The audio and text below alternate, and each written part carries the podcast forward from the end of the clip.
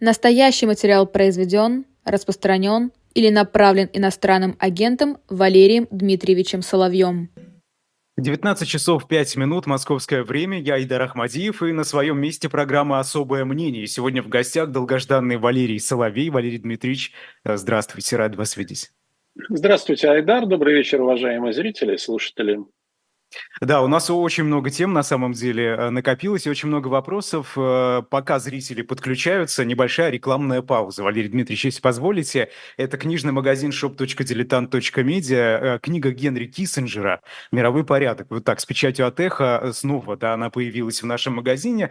Книга, наверное, одна из самых важных из тех, что написал Генри Киссинджер, который совсем недавно ушел. И эту книгу, я думаю, стоит прочитать. Можно быть не согласным, опять же, с Киссинджером, да, но э, увидеть узнать его точку зрения, мне кажется, интересно. И, собственно, вот мировой порядок, да, почему международная политическая система нуждается в реконструкции? Об этом пишет Генри Киссинджер, бывший госсекретарь США и лауреат Нобелевской премии мира. Э, Валерий Дмитриевич, вот э, в связи с этим вопрос, да, что, какой мировой порядок вообще сегодня у нас установился? Кто, кто во главе, как говорится, этой шайки? Эх, хотелось бы, чтобы во главе был кто-то один. Тогда, наверное, порядка было бы больше. Или бы была, э, так сказать, двуцентричная система, которая в свое время существовала при Советском Союзе, когда Советский Союз, Соединенные Штаты, в общем, более или менее наводили порядок. Он, конечно, не всем нравился, но худой порядок был лучше доброй ссоры. Сейчас мы вступили в эпоху хаотизации, это признано всеми экспертами и политиками. И Байден об этом говорил, он сказал публично, что тот мир, который возник после холодной войны, он разрушается. И мы движемся к новому мировому порядку. В этом смысле название книги Киссинджера, оно действительно пророческое. Он э, был человеком, который хорошо предвидел будущее. И этот новый мировой порядок установится приблизительно только где-то к 40-м годам этого века. То есть нас ожидает не меньше 20 лет, да, долго, не меньше 20 лет э, хаоса. Хаос не равносилен войне, надо сразу себе отдавать отчет. Но хаос – это высокая турбулентность, которая включает войну как способ и средство э, укрепления позиций тех или иных стран, э, способ политики, а, но будут и гибридные войны, то есть которые не предполагают обязательно массированное использование вооруженной силы. Будет перестройка системы международных отношений. Эм, опять же, надо отдать должное покойному Путину, а, именно покойному, который понял, к чему все это движется. Его предостерегали, предупреждали российские же эксперты. В России есть пул очень хороших экспертов. Я не имею в виду тех, которые публичны, а тех, которые не публичны. И он решил начать этот мировой порядок строить на свой лад. Он использовал тот аргумент, который был у России, как ему казалось, действенный, эффективный аргумент – вооруженную силу. Ну а дальше другие страны будут использовать этот аргумент. В частности, Азербайджан использовал для восстановления контроля над Карабахом, а Турция периодически использует в Сирии на ну, то, что происходит на Ближнем Востоке, вооруженная сила как аргумент. Но это лишь один из инструментов строительства нового мирового порядка. В конечном счете мы выйдем на всеобъемлющие соглашения. Они тоже будут. Но это будет новый баланс. Валерий Дмитриевич, а кто, а кто начал? Новый баланс мировой силы. Да, а кто а, начал кто это начал? переворачивать, копошиться? Всегда, всегда э, стороны тычут в таких случаях пальцем друг друга. Россия тычет пальцем Соединенные Штаты, говорит, ну вы же, говорит, к чему подвели. Вы продвигали НАТО к нашим границам. Да, зачем вы это делали? А Соединенные Штаты, в свою очередь, называют Россию ревизионистской страной. Ну, и будут называть, видимо, Китай, но не ревизионистской страной, сейчас они определяют Китай как главный вызов, пока не как главную угрозу, ну, наверное, скоро перейдут к определению с Китая как главной угрозы. Э, амбициозные державы – это, естественно, Индия, хотя Индия не пытается прибегнуть к вооруженной силе. Турция – амбициозная держава, безусловно. А Причем а многие из этих, ну не многие, ладно, Китай, Турция, Россия, конечно же, они во многом движимы своим прошлым. Можно это назвать фантомными болями, а можно назвать геополитическим мышлением. Есть такое понятие, как стратегическое мышление, а стратегическая культура, точнее, геополитическая культура, которая формировалась на протяжении столетий, а в случае с Китаем, наверное, на протяжении тысячелетий. И эта культура, она очень сильна, но чрезвычайно влиятельна. И то, что мы наблюдали во внешней политике России, я имею в виду проактивную или чрезмерно активную политику, это именно, кстати, в отношении Украины – именно в отношении стран Балтии. Это во многом следствие этой традиционной российской стратегической культуры. И Путин проецировал э, понятие этой культуры на отношение э, к Украине. Все, что он говорил об Украине, там, э, это бывшая часть России, что это такое неполноценное государство и прочее, прочее. Это все напрямую вытекает из российской стратегической культуры в том виде, в котором она стала формироваться со второй половины еще 17 века. Айдар? Да, э, но все-таки мне интересно, да, вы говорите, что Россия – это страна, которая смотрит в прошлое, а не в будущее. Значит ли это, что к 40-м годам, если э, следовать вашей логике, да, Россия не, не окажется вот центром э, силы, так скажем, в этом новом мировом порядке, будет подчинена кому-то? Это ключевой вопрос а, на самом деле для будущего страны. И ответ на него зависит от тех политических перемен, которые могут произойти, с моей точки зрения, неизбежно произойдут в России. Будет снесен режим Путина, он будет снесен. Путина нет, но режим остается. Его пытаются сейчас модифицировать, пытаются удержать. А, скорее всего, он будет снесен уже в следующем году, и будет тогда многое зависеть, если не почти все, от политики новой власти. Валерий Дмитриевич, обязательно поговорим о том, что нам ждать да. в следующем году, да, но прервемся на небольшую рекламу. Оставайтесь с нами. Икона стиля, воплощение музыки и мечты, певец, актер, музыкант Дэвид Боуи в 69 году еще не был знаменит. Позади была лишь одна дебютная пластинка. Дэвид искал вдохновение для следующей. Именно тогда молодой певец познакомился со своей будущей женой, 19-летней красавицей Анжелой Бернет. Его сразу привлекла экзотическая внешность жгучей брюнетки. Анжела родилась в Никосии, на Кипре, оттуда затем перебралась в США. Отношения с Дэвидом развивались стремительно, и спустя год они поженились, а в свадебное путешествие поехали на родину Анжелы. Так певец дважды встретил любовь в своей жизни – женщину и остров. Музыкант был очарован красотой песчаных пляжей и умиротворяющим шумом моря. В отеле «Ледра Палас» пара провела самые счастливые дни своей жизни. Музыкальные критики уверены, что именно благодаря вдохновению, полученному им в то время, Боуи состоялся как настоящая рок-звезда. «Кипр — это мой остров. Когда дела идут плохо, я бы хотел быть с тобой вместе похожим на это. Такие строки Дэвид Боуи напишет для своей песни «Move On». И это неудивительно, ведь жизнь на Кипре – это роскошный климат, размеренный образ жизни, торжество гедонизма и при этом возможности, которые предоставляет программа «Золотая виза». Это одна из немногих европейских программ инвестиционного вида на жительство, которая все еще принимает и, главное, одобряет заявления от россиян. При этом, в отличие от других программ вида на жительство, например, полученных по трудоустройству, она не привязывает вас к острову. Поэтому переезжать совсем не обязательно. Для сохранения статуса резидента достаточно приезжать на остров раз в два года. Хотя Кипр часто выбирают для жизни. И это вполне понятно. Море, большое русскоязычное комьюнити, много школ и университетов. В целом комфортная среда для экспатов и ведения бизнеса. Сложностей в общении с жителями Кипра тоже не будет. Английский язык на острове очень распространен. Но главное, почему выбирают Кипр, это безопасность. Сегодня Кипр – одно из основных направлений для релокации из совершенно разных точек напряжения. Сейчас, учитывая геополитическую напряженность, вид на жительство в Европе может стать надежным планом «Б» и эффективным решением для ведения международного бизнеса. Когда нет уверенности в будущем, крайне важно иметь безопасную гавань для своей семьи. Второй дом, где можно укрыться от жизненных бурь. Стать постоянным резидентом на Кипре можно, если приобрести в стране недвижимость стоимостью от 300 тысяч евро. Это могут быть апартаменты у моря в центре шумного курорта или уединенные виллы в горах. Все на ваш вкус и выбор.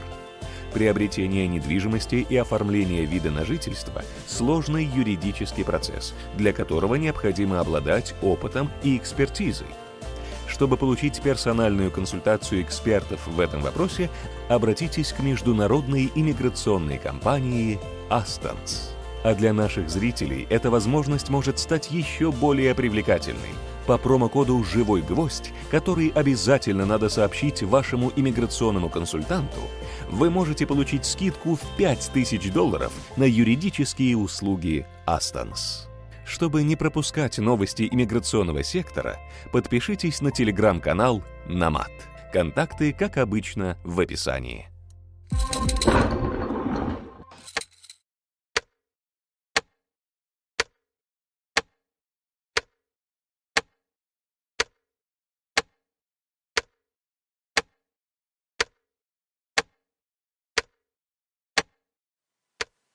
Валерий Соловей в особом мнении, я напомню. Да, мы возвращаемся в эфир. Э, Валерий Дмитриевич, знаете, удивительное свойство людей, э, наших зрителей в чате, они из-за того, что хотят очень быстрее да, узнать, э, что же будет с Россией в ближайшее время, в следующем году, они начинают, собственно, теории в ожидании составлять. И тут ага. уже а, Адольф, зритель, пишет, после режима Владимира Путина будет режим Валерия Соловья. Как вам такое?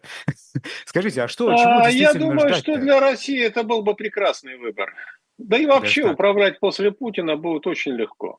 Считать ли вот это вашим официальным заявлением, заявлением Нет, это не официальным заявлением, это шутка. Естественно, mm. это шутка, но сказка ложь, давней намек. Даже так. Ну, как вы, вы как всегда, Валерий Дмитриевич. Э, да. Э, говорите это загадками. Скажите, а что действительно Нет, случится иногда в следующем очень году? прямо. Айдар, очень прямо. Что если э, состоятся президентские выборы, потому что на самом деле возможен кризис до президентских выборов, после их проведения кризис непременно развернется. Элитный кризис. Очень серьезный, очень масштабный, с глубокими и далеко идущими последствиями. Этот кризис будет связан с престолонаследием, с тем, кто подхватит выпавшее из рук покойного президента знамя. Сейчас его замечает двойник. Ну, двойником долго пользоваться не хотят, опасаются. А, кстати, зовут двойника Евгений Васильевич. Евгений Васильевич. Он родом из братской Беларуси. Не буду называть конкретное место, откуда он. И его оговорки о том, что плотник четвертого разряда, это была его профессия. Он был плотником четвертого разряда до того, как его Федеральная служба охраны не подметила. Хотелось бы добавить, и в гроб сходя благословила, но престол зайдя благословила. Прочее, прочее. Желающие смогут идентифицировать этого человека. А, каким, вот. каким образом После это этого... сделать, Валерий Дмитриевич? Просто а, будут задавать Я сказал уже достаточно, я уже сказал достаточно. Очень легко будет тем, кто... Беларусь небольшая страна, если у вас рядом жил Евгений Васильевич, который был плотником четвертого разряда, который служил в морской пехоте в Крыму в советское время, то у вас достаточно уже наводок для того, чтобы определить, что это за человек. Более чем достаточно. Дорогие друзья, вот вам сейчас э, много дано намеков и маячков. А, да-да, недалеко, в братской Беларуси, она с небольшим населением. Так вот, после э, так называемых президентских выборов, именно так называемых, иначе это именовать крайне сложно, достигнута договоренность предварительная о том, что будет назначено новое правительство во главе с новым премьером, который должен стать преемником. И до конца еще года, даже до конца лета, так называемый президент должен будет объявить о своем уходе в отставку. Это то соглашение, которое было заключено между правящими группировками, правящими сейчас Россией, в конце ноября. Они даже подписали меморандум на сей счет. Но другое дело, что вряд ли это соглашение будет соблюдаться во всей его точности. Как говорится, обещать – это не значит жениться. Да, Идар? Это правда, да. Э, Валерий Дмитриевич, а скажите, вот все-таки э, я смотрел ваш последний эфир с э, Ольгой Бычковой на «Живом гвозде». Вы да. говорили, что это все случится до конца января, ну максимум там, да, в это а Я говорю, февраля. что появится достаточное количество признаков и симптомов, указывающих на то, что Россия управляет двойник. А посмотрите на то, как ведет себя человек, именующий себя президентом России. Как? Посмотрите, как он ведет. Он же моложе покойного Путина на, на 8-9 лет. Он себя ведет совсем иначе, чем покойник. Просто ведет себя совсем иначе. Живенький, бодренький, да? Э, ручкающийся со всеми, чуть ли не обнимающийся. Неужели себя так вел покойный российский президент? Он себя так не вел. Он не мог себе позволить себе так вести. А этот ничего не боится, несмотря на то, что снова волна идет э, ковида и много-много болезней и прочее. Посмотрите на фотографии его головы. У него другой череп. Есть, в конце концов, данные фоноскопической экспертизы. Они проводились и японцами, в Японии проводились, они проводились в Великой Британии. Все это имеется. Надо просто чуть-чуть открыть глаза и не стесняться посмотреть. Не стесняться проявить гибкость ума и дар. Ну и, к счастью, могу сказать, что то, что делаю я, то, что делает телеграм-канал и делает генерал СВР, все-таки добивается нужного результата. По крайней мере, 70-80% россиян слышали о том, что президент скончался, 20% минимум в этом твердо уверены, и 40% это допускают. Уже а сформирована другая информационно-психологическая... Это данные запроса Федеральной службы охраны. Это данные тех опросов, которыми и руководствуется российская власть, когда хочет составить представление о реальном положении вещей в Российской Федерации. Айдар? Да, Валерий Дмитриевич, а если они так заботятся о том, как эта информация о смерти Владимира э, Путина распространяется, то почему они не пытаются нейтрализовать э, источники этой информации, собственно, вот вас, например, да? Вы же находитесь в а России. А я не источник, я лишь всего-навсего передаточное звено. Я не Но ну, источник. Распространите. Источники нейтрализовать невозможно. Это означает, как шутил генпрокурор СССР, в ходе следствия выйти на самого себя. Источники нейтрализовать невозможно. Это очень важно понимать. А, а вот э, попробовать каналы, ну это тоже не так просто. Не то, что это невозможно, но это совсем-совсем непросто. В некоторых случаях оказывается. Потому что некоторые из источников заинтересованы в том, чтобы эта информация стала общественным достоянием. Потому что их не устраивает та ситуация, которая сложилась в России, их не устраивает тот режим, к которому они были причастны и остаются причастными, они хотели бы очень серьезных перемен. Да, вот такая фантасмагорическая ситуация, такой совершенно неожиданный расклад. Ну так тоже бывает. Жизнь гораздо сложнее наших представлений о ней. Тем более российская политика и российская жизнь. Валерий Дмитриевич, я правильно понимаю, что, вы, э, что у вас есть какая-то протекция? Да, правильно понимаете, я этого и не скрываю. Э, это не означает, что у меня есть стопроцентные гарантии безопасности и свободы. В России таких гарантий никто дать не может. Хорошо, но вы говорите, кто-то заинтересован, да, им не нравится, да. как это все э, работает, и сегодня как выглядят э, вот эти выглядят российские внутренности, так скажем, политического строя, режима. Какие группировки, вокруг кого объединяется политическая элита, на какие группы она разбита и так далее? Ну, сейчас есть так называемое политбюро, или Политбюро 2.0, это те люди, которые управляют Россией. Во главе Политбюро, с согласия Политбюро, стоит Николай Патрушев. Это верховный правитель России. Основные политические решения, э, в том числе касающиеся внутренней и внешней политики, принимает он. Но некоторые из них принимают с предварительным обсуждением важный, принципиальный. Оперативное управление всецело на нем. Это сейчас самый влиятельный человек России. Самый влиятельный. В целом в эту команду входит э, Политбюро около 20 человек.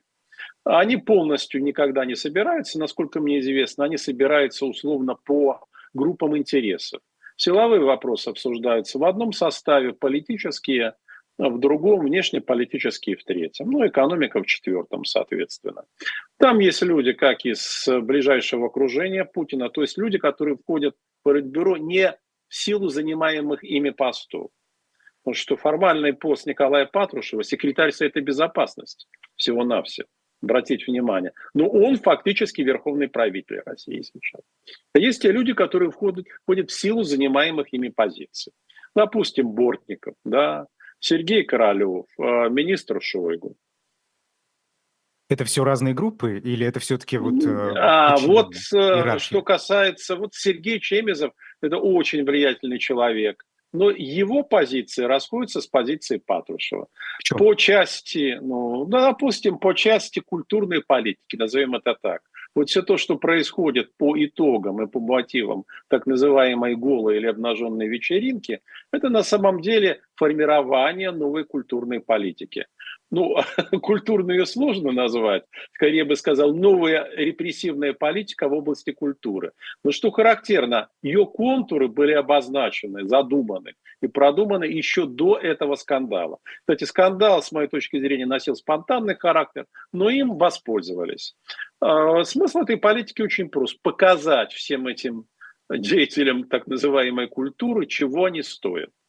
А, заставить их всех, как говорилось в 30-е годы, а, покаяться перед партией, да, вот. И это все сейчас, как мы видим, и происходит. И плюс напугать блогеров. Значит, э, я говорил об этом еще месяц назад, что принято принципиальное решение э, взять за вымя э, блогеров в преддверии президентских выборов провести с ними воспитательные беседы о том, как себя надо вести, о том, как надо любить Родину, и заодно попугать их налоговой службой. Опять же, вот сейчас мы видим, как это отрабатывается. А дальше больше. Это ведь только начало, Айдар. А дальше Валерий Дмитриевич, а чтобы что? Да. Вот зачем? Зачем их трогать? А чтобы что? Киркоров, а это на Лолита, самом деле это, это проекция... люди, которые лояльны были. Э, лояльны. Они не соответствуют культурному стандарту, тех людей, некоторых из тех людей, которые сейчас определяют политику России. Они им не нравятся, это очень важно. Это субъективное, скажете вы, да, но тем не менее именно этот принцип и работает. Им не нравятся гомосексуалисты. Да, это так. И это очень важный сейчас мотив в определении культурной политики и в отношении кадровых перестановок. Да, это наследие советского КГБ. И плюс есть еще ряд фобий, которые сейчас будут реализованы и реализуются в виде кадровых решений и в виде новых политик. Э, никто этому препятствовать не будет, я вам сразу скажу. Никто. Более того, как ни странно, это всех устраивает. Всех я не имею в виду деятелей культуры, я не имею в виду нас с вами, общество, нет. Это устраивает тех, кто управляет Россией очень даже устраивает. Потому что они хотели бы, чтобы кто-то, ну, из тех, кто эту политику сейчас определяет, совершил ошибки. Много ошибок. И вызвал всеобщее негодование. Такое, знаете, глухое, упорное раздражение, непонимание раздражения. И это уже происходит. В обществе вы имеете в виду? Степени, Или все-таки да, в политической в элите раздражение? В обществе, в обществе, как к чему в это обществе, приведет? в бюрократии, а и вот это как раз мы возвращаемся к тому, с чего во многом начали. Что если есть соглашение о дележе позиции, дележе пирога, не всех это соглашение, хотя они формально вроде поставили подписи, устраивает. Значит, надо ослабить позиции своих конкурентов. Как?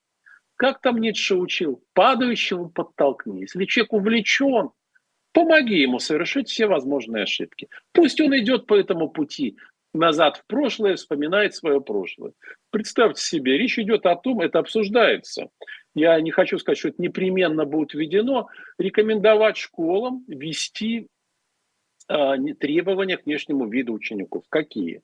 Девочки не должны ходить в мини-юбках, мальчики не должны носить длинные волосы. Ну, о запрете джинс, как было в советское время, речь еще не идет, а я помню – когда я был школьником, и длинные волосы были запрещены для молодых людей, и джинсы были запрещены, и прочее, прочее. Я понимаю этих людей. Это времена их славной молодости, когда они были молоды, здоровы, красивы. У них все было прекрасно с потенцией, и небо было голубым, и солнце было ярким. Но сейчас у них некоторые операции, некоторые проблемы. И то, что они делают и хотят делать, это проекция, это выражение их богатого в кавычках внутреннего мира и тех проблем, с которыми они сталкиваются. Вы, знаете, а вот э, как раз ведь по поводу юбок э, и школьной одежды, да, о чем вы говорите, э, новость появилась вот буквально вчера Только или сегодня что, в СМИ, да, о том, что в нескольких регионах запретили школьницам носить брюки, то есть нужно носить юбки, несмотря на мороз. Это вот то самое, о чем вы говорите? Это то самое, о чем я говорю. Обратите внимание, а со стороны власти это будет как рекомендация, со стороны центральной власти. Но региональные власти, естественно, возьмут под козырек. Ну, это знаете как, мы рекомендуем вам, а, значит, э, там, а, а, чтобы в частных клиниках, возможно, не делали аборты. Как это в регионах воспринимается? Запрет, фактический запрет на проведение абортов. Правда, здесь есть, конечно, как вы понимаете, принципиальное противоречие. Запрет юбок и борьба за так называемую народную нравственность в некотором смысле вступает в противоречие задачей повышения рождаемости. Ну, что делать? Люди, наверное, надеются решить какими-то другими способами. Может быть, э, там, форсировать естественное или искусственное осеменение – ну, есть некоторые идеи, богатые идеи, хотя откровенно фантасмагорические. Не буду сказать. Так, Валерий Дмитриевич, получается, да. Патрушев в это время, он э, наблюдает за этим спокойно, чтобы те люди, которые это делают, допустили ошибки, правильно я понимаю? Нет, это его политика, очень важно. Это его политика. А наблюдает Чемизов другие наблюдает. Люди. А другие люди, да, не обязательно Чемизов, но другие люди. И им никто не мешает. Это очень важно понимать. Никто не сопротивляется, не говорит «не надо», не возмущается. Поэтому вот э, так называемые эксперты, да, они разводят руками. Как же так? Общество вроде против этого. По крайней мере, ему это не нравится. А этот натиск идет. Правильно? Он и будет идти. Потому что так и должно быть. Потому что в этом заинтересована часть элиты. Подождите, Валерий Дмитриевич, получается, Владимир Путин, э, по вашей версии, когда он был жив, собственно, он это все останавливал. Он сдерживал. А я много раз об этом говорил, что когда он умрет, не ждите, что на другой день жизнь изменится к лучшему. Она станет только хуже. Не ждите, что прекратятся военные действия. Они только интенсифицируются. Да, все станет хуже, гораздо хуже. По счастью, ненадолго. Путин сдерживал многие идеи, очень многие, не все, но многие. Он боялся в каком-то смысле крайности. Ну, под конец своей жизни он уже вообще перестал чем-либо руководить. По, по, по крайней мере, последний месяц, ну, где-то уже середины октября, сентября, он уже вообще ни на что не мог влиять. Его приказы откровенно игнорировать, его приказы распоряжения. То есть он мог, ну, наверное, только своей обслугой руководить, более уже никем. Вот. Но до этого, пока он был еще в относительных силах, в относительном здоровье, он сдерживал души прекрасные порывы других людей. Mm. А, скажите, а армия это на чьей стороне сегодня? Армия, как всегда, на собственной стороне. вот. Но если говорить серьезно, то а, Шойгу, он нужный человек в этой коалиции, он нужный, да, его позиции э, сохраняются, он имеет право голоса. Еще нужнее Валерий Герасим. Он гораздо нужнее. Учитывая, что в планах, это военно-политический план, открытие нового фронта. Я не буду говорить где, но это предполагается. Предполагается. Почему не будете, Валерий Дмитриевич? Ну, а я не хочу. Я пока не хочу. Я скажу попозже, когда с моей точки зрения, будет подходящее для этого время. Вот вчера я проводил закрытую встречу, на ней я сказал, где предполагается открыть ну, вы хотя бы часть света фронт. назовите, Валерий Дмитриевич. Э, не буду. Часть света. И понятно, что это недалеко Говорите, ткните, не, ткните Понятно, что это не Гаяна. Понятно, что это не Гаяна, да? А, но а, это очень такая, я бы сказал, дерзкая идея, в принципе, реалистичная. Она бы изменила полностью геополитический контекст российско-украинской конфронтации. Полностью бы изменила. Вот. Э, поэтому нас ожидает очень много дерзких решений, э, в кавычках и без кавычек. Я очень надеюсь, что к вящему благу россиян и их соседей эти решения не будут реализованы. Ну, хотя бы полностью. А может быть, и некоторые вообще не будут реализованы. То есть и от начала и до конца. А, и Герасимов в этом смысле очень нужный человек, чрезвычайно, для отработки а, моделей э, второго, второго фронта или нового фронта, так это я бы назвал. Но не все, не все выступают за это, я так понимаю. Все-таки есть Нет, не все выступают за, но в конце концов никто ведь не выступает публично и не будет выступать даже в этом узком кругу пока против. Они не выступают, они ждут, пока инициаторы этих идей сломают голову. Тем более инициаторы их идей говорят, ну да, мы в принципе готовы пойти на мир с Украиной. Мы не готовы войти, вести эту конфронтацию бесконечно долго. Мы готовы на наших условиях. на наших условиях, это условия сохранения территориального статуса. Условия переданы посредникам, это несколько площадок, несколько посредников, им постоянно говорят, мы готовы, передавайте украинцам, окажите, стимулируйте их, окажите на них давление, чтобы они тоже заключали, пошли на перемирие с нами. Иначе, И может что, быть, ответ уже есть какой-то реакции? Нет, Украина не готова. Украина не готова. Посредники чешут затылки, они, в принципе, не против, их это устраивает. Ну, понятно, они же не свои территории отдают, правда? Оставляют. Ну вот э, газета «Нью-Йорк Таймс» э, да. на днях писала, что с сентября Путин посылает Западу сигналы о готовности к заключению перемирия в Украине. Я говорил об этом, по крайней мере, с сентября, до всякой «Нью-Йорк Таймс», которая это как эксклюзив. Но только все консультации вел не Путин, а Патрушев основные консультации шли через него. А сейчас тем паче. Да, это его линия. Мы хотим мира. А, ну, скорее всего, с целью передышки. Россия в нем нуждается. Да, но нуждается с позиции силы, это очень важно. Ничего возвращать, естественно, не будет. Готова обменяться частью территорий. Тем, чтобы получить большую часть Донбасса, отказавшись от части новых территорий. Но непременно с сохранением территориального коридора. Ну, естественно, Крым – это синий кванон, он вообще обсуждению не подлежит. Плюс Украина должна а, публично а, обязать, обязаться, что она не будет вступать в НАТО, по крайней мере, на протяжении 10 лет. Вот такие Если более или менее условия, да, которые Если предлагает Россия. вел эти переговоры, э, собственно, скажите, а почему мировые лидеры-то не сообщают о том, что Владимира Путина нет на радарах? А зачем им это, Айдар, объясните? Вот зачем им это? Они Но что, это же должны заботиться о нашем благе? ситуацию, разве нет? А они хотят этого? Не Вы хотят. что, думаете, что кто-то хочет дестабилизации в ядерной стране? А чего что? они хотят? Они безумно боятся. Они хотят, чтобы как-то все это само собой успокоилось. Они прекрасно знают, что власти в России. И их оповестили еще за месяц до смерти Путина, как это будет происходить в ходе соответствующих консультаций. Они знали, к чему идет дело. Их интересует только сохранение стабильности в державе, в этой ядерной державе. Какие людоеды будут ею править, их совершенно не занимает. Абсолютно.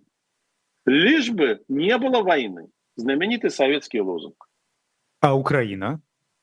Вообще-то это ее территория. По-моему, она здесь э, должна быть заинтересована в том, чтобы да, рассказать. Она же наверняка тоже знает, э, что Владимира Путина нет. А, она, если точно не знает, то, по крайней мере, догадывается. Но этот вопрос надо, я думаю, скорее всего, задавать украинским политикам, тем, кто принимает решения, потому что признание этой реальности ставит их тоже в принципиально новую ситуацию. Они же публично обязались не вести переговоры с кем? Путиным. А Путина нет. Это означает, что формальное препятствие для переговоров, вот это бревно, лежавшее, оно исчезло. Почему бы тогда не, вам не начать переговоры? Назовите хорошо это консультациями. В конце концов, ввели же вы эти переговоры когда? Ну, в марте э, прошлого года. И вели, в общем, довольно успешно, я бы так сказал. Для России, в принципе, успешно они шли. А чем эти переговоры на самом деле закончились? Была ли бумага? Закончились Был, тем, что они были прерваны, они действительно были прерваны украинской стороной. Mm, хорошо. Они были прерваны да. украинской стороной. Перег... То, что Украина предлагала, было для России выгодно. И Россия была готова, в принципе, на это пойти. Переговоры были прерваны именно по украинской инициативе. Что там сработало, что повлияло, слова Джонсона или внутриукраинские обстоятельства, я не берусь судить. А, но э, именно по украинской инициативе переговоры тогда прекратились. Сейчас худшие условия уже. Валерий Дмитриевич, э, сегодня глава аннексированной Запорожской области Евгений Балецкий э, заявил, что спецоперация завершится весной-летом следующего года, и все предпосылки к этому есть, говорит он. Ну, понимаете, ну, чего стоят слова Балецкого? Ровным счетом ничего. Что он может знать? Ничего он знать не может. Просто ничего. Это отражение, отражение, отражение. То, что он может говорить. Не более того. Да, скорее всего, ближе к осени или осенью мы выйдем на мирный трек. Но совсем не потому, что э, российские вооруженные силы добьются стратегического перелома или украинские, нет. в силу внутриполитической динамики в Российской Федерации. Нам просто может оказаться уже не до Украины. И тогда, да, мирные переговоры окажутся более вероятными, чем когда бы то ни было. А скажите, этот срок, он как-то сдвинулся, вот этих перемен в России? Какой? Потому что я помню, что вы говорили, что это будет к концу года. Или там в сентябре, осенью. А к концу года, в конце года срок. перемены и начались. Путина нет. А, вы эти Ну, между тем, конечно, это тектонический сдвиг. Но между развертыванием, понимаете, между фактом, биологическим фактом смерти или медицинским фактом и развертыванием последствий должно пройти какое-то время. Последствия грандиозны. Они будут разворачиваться в наступающем 2024 году. Разворачиваться, реализовываться во всем своем объеме. И это будут перемены, сопоставимые с тем, что страна переживала в 1991-1992 году. Не меньше. На кого а, в этих переменах ставить? Вот вы лично на кого ставите? А, на ту команду, членом которой я являюсь, безусловно. Я играю за себя и за Россию. А что это за команда? Это команда очень достойных, но в высшей степени скромных людей, которые хотел бы перемен к лучшему в России. Перемен не для себя, а для всего общества. И перемен для страны. У вас есть силовой ресурс? Безусловно. А как же без него? Какой? Так я вам и назвал сейчас. Ай да. Ну, Валерий Дмитриевич, ну хоть подмигните. Достаточный. Хорошо, ну пока, пока что происходит, э, да, на, на поле боя, на фронте взяли Маринку, об этом э, обе стороны сообщили. Э, но в то же время потеряли большой десантный корабль Новочеркасск. Мы видели эти взрывы. А что это такое? Это вот это продолжение, действительно продолжение войны. И как, это, как на это смотрят в российской политической элите? Это что для них? Как Все на самом деле идет с их точки зрения неплохо. Потому что основные события все равно разворачиваются не на море, а на суше. Конечно, взятие Марьинки и запланированное взятие Авдеевки, и Залужный признал, что через 2-3 Авдеевка будет потеряна, да, а это не стратегический перелом в военных действиях. Нет, ни в коем случае. Но это очень мощный аргумент в пользу того, чтобы Запад, именно так это воспринимает российское руководство, начал поддавливать Украину. Ну, послушайте, вы ничего не можете добиться. Хотя на самом деле Украина не могла добиться по вине Запада. Это чистая правда. Потому что он не, не оказал ту помощь, которую пообещал. Но так или иначе есть факты. Да, мы оперируем фактами. Украина не добилась, она не сможет добиться. Поэтому давайте, ребята, выходите на мирные переговоры с Российской Федерацией. Не, мы вам, конечно, будем помогать. Вот мы вам пообещали столько-то миллиардов, столько-то. Но мы будем их давать не все, не сразу. А почему а, они так э, поступают? Нужно... В чем цель-то их? А вот мы с вами это уже обсудили. Они не хотят поражения России. Это очень важно. Они не хотят, чтобы проиграла Украина, но категорически не хотят сокрушительного поражения России, которое, с их точки зрения, чревато внутренней дестабилизацией и потерей контроля за ядерным оружием. Этого Запад не хочет категорически. Он не хочет, чтобы Украина одержала победу. Да, он не хочет, чтобы Россия выиграла, но и чтобы Украина победила, он тоже не хочет. Поэтому поддерживать конфликт можно воевать до последнего украинца. Какие проблемы вообще? А, Россия теряет ресурсы. Это а, обуславливает необходимость для нее после а, завершения военных действий длительного восстановления. Россия, значит, не будет представлять для нас, думает на Западе, угрозы. Все замечательно. Все оборачивается как нельзя лучше для нас. А кто там будет править в России? Да это дело десятое. Пусть русские сами разбираются, лишь бы нас не трогали. Лишь бы не Но было рисков важно, для нас. Э, Валерий Дмитриевич, кому попадет в руки ядерное оружие в России? Лишь бы эти люди были предсказуемы. Патрушев абсолютно предсказуем. Они знают, что это человек слова. Они не разделяют его взгляды, это мягко говоря. Вот. Но они знают, что это человек слова, и он не заинтересован, в отличие от Путина. Путин периодически разражался ядерными угрозами. Патрушев никогда. Он относится к ядерному оружию крайне ответственно. И это их вполне устраивает. Но подождите, вы говорили, что Россия хочет открыть э, новый фронт. Это тоже устраивает Соединенные Штаты? Э, нет, это не устраивает. Ну, когда это будет, понимаете? Это ведь можно так воспринимать. Ну, хотят-то они хотят. А кто съест-то он съест. А кто же ему даст? А вот, э, исходя из того, что я знаю, это вполне себе ре- реалистичный вариант. Вполне реалистичный. Но все равно для его реализации требуется время. А российские стратегии считают, что в следующем году, в следующем году, ну, а если быть точным, к концу года, а, в принципе, российская военная промышленность сможет обеспечить все нужное для и мобилизационные возможности России, все нужное, система кадровой подготовки, все нужное для открытия этого второго фронта. С чьей помощью? Ну, Северная Корея и Китай помогают, и Иран помогает. Боеприпасами, вооружениями помогают. Техникой двойного назначения. Серым импортом. Но это, в общем, не секрет ни для кого. Да, Валерий Дмитриевич, очень много вопросов. А что, собственно, с Путиным-то, вот, который там лежал в морозильнике? До он и лежит, но уже в более подготовленном месте, насколько я знаю, уже не в морозильнике. Тело а может где? лежать, можете я не знаю точно где. Это уже, с моей точки зрения, ну, не важно. Это э, четырехстепенный вопрос. Э, тело может храниться очень долго. Год и дольше. Это вообще никакая не проблема. А есть у них план, что потом делать? Придется же когда-то сказать об этом. Об этом, знаете, они думают в стиле знаменитого романа. Об этом я подумаю завтра. Пока есть план до марта. До марта, до лета.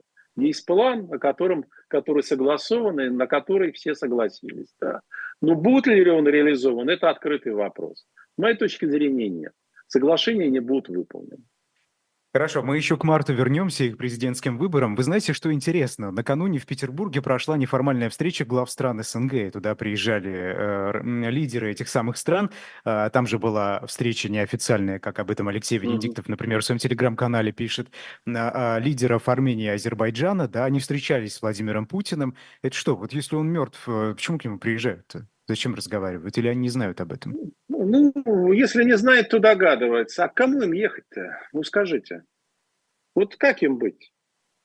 Вот если вы, русские, думают они, если вот вы признаете, что он живой, ну что, мы будем спорить с этим. Но если вы такие странные, если вы готовы э, жить под властью живого мертвеца или мертвого мертвеца, под властью двойника, почему мы будем с вами ссориться? Для нас это возможность переговорной площадки. Вот мы приехали, да, их упрашивали, чтобы они приехали. Чтобы показать, что у России есть своя самостоятельная роль вот в этом урегулировании, да, урегулировании по э, отношениям между Азербайджаном и Арменией.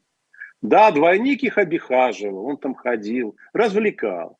Ну, у него это более или менее, говорят, получается. Потому что никакие серьезные переговоры он не проводит. Серьезные переговоры проводят с другими людьми, тем же самым Патрушев. Он ведет переговоры, понимаете? Это все ширма, не более чем. Гигантский декорум. Это впервые такой в мировой истории. Поэтому не верится. Но вообще дух захватывает, согласен.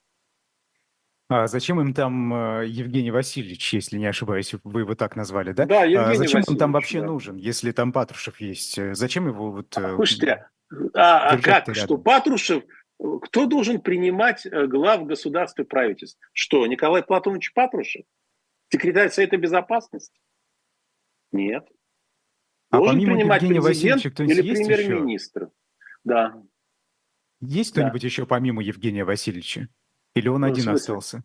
Э, есть, но а, двойник не такого качества, он только для прохода. То есть его берегут как зеницу ока, у него охрана, как у покойного президента. Что не дай бог что-то случится, это просто катастрофа. Просто катастрофа. Уже заменить тогда точно нет. А откуда он, как его зовут? Я уже сказал, Евгений Васильевич его зовут. Нет, вот э, нет, второй, который некачественный. А, не знаю, меня это тоже не очень занимало. Какая разница? Он может пройти издали, похож на Путина, все прекрасно, сел в машину, помахал рукой, замечательно. А, людей еще волнует мобилизация, о которой вы, кстати, тоже говорили, да? Да. Э, это, это когда будет и будет ли вообще? Сейчас все отложено, естественно, на после президентских выборов. Насчет будет или нет, вопрос открыт. С организационно-технической стороны готово, если не все, то очень-очень. Вероятность закрытия границ тоже. Это все обдумано. Всем, кто находится в мобилизационном пуле, выезд за пределы России будут закрыты. Э, кстати, будут введены, по всей видимости, ужесточения в плане выезда за границу. Ну, они уже введены с 11 декабря. Сейчас погранслужба вас может легко изъять ваш заграничный паспорт. Потому что ей кажется, что э, сведения не соответствуют действительности. Вот на одном таком подозрении. Или ваша фотография на вас не похожа. Ну, найдите человека, который был бы похож на собственную фотографию, особенно фотографию в паспорте. Особенно если паспорту уже несколько лет, согласен. Будут введены ограничения. В общем, все к этому готовится. Но примут решение или нет, непонятно. Это же зависит на самом деле в том числе от отношений с Украиной. Вдруг Украина по чаяния решит все-таки выйти на какие-то мирные консультации. Если нет, то примут ли они решение об открытии второго фронта? Потому что разработать план – это одно, оперативный план. А приступить к его реализации – дело совсем другое. А цель-то какая конечная? Валерий Дмитриевич, у второго фронта, у Украины, чего они Изменить геополитический контекст вокруг Украины. Ну, как, Тогда каким, украинская, каким, каким проблема, украинская проблема для Запада отойдет на третий или четвертый план после этого. На третий или четвертый план. Всем будут на Украину наплевать, кроме самих украинцев, естественно. Хорошо, а это что? Тогда это вопрос все, решится что? сам собой. Для того, чтобы решить, наконец, эту проблему. Ну, если не получается мытьем, так давайте катанием. Лучше мытьем. Можно и по-другому. Хорошо, а вот эта вся кампания э, предвыборная, да, э, Екатерина Дунцова, например. Верховный суд сегодня не допустил ее до выборов президента, таким образом подтвердив решение Центральной избирательной комиссии, которая нашла там около ста ошибок в ее документах. Это что? Кто такая Екатерина, Екатерина Дунцова? Вы знаете, я так же, как и вы, услышал о ней первый раз. Я знаю, что у нас администрации президента никак не было связи. Так что я считаю, что это, скорее всего, спонтанная инициатива. Была ли она связана с кем-то из кругов российской политической иммиграции, этого я не знаю. Этого я не знаю. Но я не считаю, что это имеет хоть какое-то политическое значение. Я думаю, что только на нашем безрыбье, вот на нашем абсолютном безрыбье политическом, это выглядит политически важным событием. Хорошо, не важным, а значимым. А, это так называемый эффект выпуклости. Да? Если вот газон не просто подстрижен, а вытоптан, даже не выщипан, а вытоптан, появляется какой-то э, появляется травинка, она не может не привлечь внимания. А вот Борис такая Надеждин? травинка появилась. А? Борис Надеждин. Э, ну, Борис, он с ведома администрации э, занимается своей деятельностью. Другое дело, что это вовсе не значит, что его допустят к выборам. Из этого так, а вообще, вообще ничего, ничего. Чтобы шум создать? А, ну да, чтобы была какая-то не интрига, а видимость того, что существует спонтанность, что есть люди, которые, вот посмотрите, как у нас здорово, вот люди могут выдвигаться. Вот тоже Дунцова взяла и выдвинулась, тот же Надежда. Замечательно, люди разных взглядов. Ну почему бы и нет? Движуха какая-то. Нельзя же все, понимаете, стерилизовать до омерзения, выхолости. Ну, в ходе выборов самих, когда кампания начнется, все будет стерилизовано на 146%. Уж можете в этом не сомневаться. Никаких, не то что рисков, случайностей, даже намека, ну, имеется в виду со стороны общества, допущено не будет. Что это значит? Ну, я же неспроста рассказывал о том, как будут работать с блогерами. Будет сделано все для того, чтобы э, ничто в период избирательной кампании имеется в виду а, официально, не было, так сказать, со стороны общества поставлено под сомнение. Чтобы никто не мог в этот процесс вмешаться. Не было никаких вообще неожиданностей. Асфальтовые каток все закатать. Все закатать под него. Всех запугать, всех заставить молчать. А, возбудить там еще несколько десятков уголовных дел. Создать э, новые информационные повестки, чтобы общество отвлеклось, возможно, на них обвинить э, там ряд оппозиционеров в измене Родины. Вот э, сейчас это будет любимая статья. Начать использовать карательную психиатрию. Вот вы вышли с пикетом, да, как с Викторией Петровой. Вот сказали Путин, что времени, да. А вот психиатрия будет использоваться э, широко. Широко. Ну, нет, конечно, речь не пойдет о тысячах случаев, нет. Вы же понимаете, что достаточно нескольких, скажем, десятка, для того, чтобы вызвать очень сильный эффект, а, дисциплинарный эффект. И это будет использовано. Вот если вы вышли с пикетом, дело не в том, что вы оппозиционер, вы просто сумасшедший. Просто Валерий Дмитриевич, а зачем, зачем им это надо? Ну, э, зачем так защищать-то всех? Ну, пустили бы они Екатерину Дунцову. А я с вами согласен. А я с вами согласен совершенно, Айдар. Это избыточно. Это избыточность, это крайне вредна. Но дело в том, что мы не можем этим людям дать никаких... Они никаких советов не терпят, понимаете? Они на свой так вы же в команде, лад, Валерий Дмитриевич. Исходя... Что ж вы не скажете? Это другая команда, это другая команда. Не мы же эту политику, я даже не, не могу найти для нее, знаете, цензурного слова, чтобы определить. Формируем. Нет. Нам-то это как раз категорически все не нравится. Ее формируют другие люди. Это самоубийственная политика. Она убийственна для общества, и в конечном счете она самоубийственна для них. Ну что делать? Они должны пройти этот путь. К сожалению, мы должны идти его с ними, что мы у них в заложниках. Кстати, а Явлинский ведь э, разговаривал с Владимиром Путиным. Это с кем он разговаривал? С Евгением Он разговаривал с двойником. Ни с каким Путиным он не разговаривал. Последний раз он разговаривал с Путиным в 2018 году. Григорий Алексеевич Явлинский. А что ж он с ним разговаривал-то зачем? для того, чтобы показать, что вот жив-здоров. Ну, слушайте, не узнать Путина, но это очень просто. Ну что, Явлинский был близок к нему когда-нибудь? Нет. Представьте себе, вы не видели человека несколько лет. Вот несколько лет. Вы встретитесь, вы уверены, что вы его узнаете? Узнать-то узнаете. Отличите настоящего от двойника. Да нет, конечно, не отличить. То же самое губернаторы несчастные. Они с президентом раз в жизни говорили. Сейчас вот кто-то встретился второй раз, и что? Они будут его разглядывать, как вы думаете? Они знают, чем это чревато. Валерий Дмитриевич, Они... у меня теперь, у меня теперь, вы знаете, э, подозрения в отношении вас появились, потому что мы с вами не часто да. видимся. Э, да, я понимаю, но видите, бабочка-то при мне. Ну, бабочка, да, но у Путина тоже, вы знаете, при нем. Некоторые все, при нужно. нем, да, некоторые при некоторые нем. При нем. Но я да. не персона настолько важная, Айдар. Тут ставка, конечно, гораздо выше. Тут ставка – это власть над Россией. Вот и все. Непонятно, почему на это пошли, пустились во все времени, времени мало. Давайте про Алексея Навального поговорим, потому что вы говорили, что Кремль обсуждал обмен Навального с Белым Да, предлагал. Он да, предлагал и, и этим его. объясняли его пропажу. Алексей Навальный а, нашелся, нашелся не где-то за полярным круг, кругом. Что значит, не договорились? Ну, я писал, что и не договорятся. Американцы интереса к этому не проявили. А, потому что у них есть э, серьезные резоны на такой вариант не идти. А, и одновременно я и говорил, и писал о том, что дилемма вообще-то очень мрачная, что если вот обмен не срабатывает, идея обмена, он, кстати, некоторое время находился в Москве, а, ну, он сам об этом, собственно, написал, его маршрут, ну, он, иным маршрут его быть и не мог. Если идея, то его постараются просто доконать. Это как?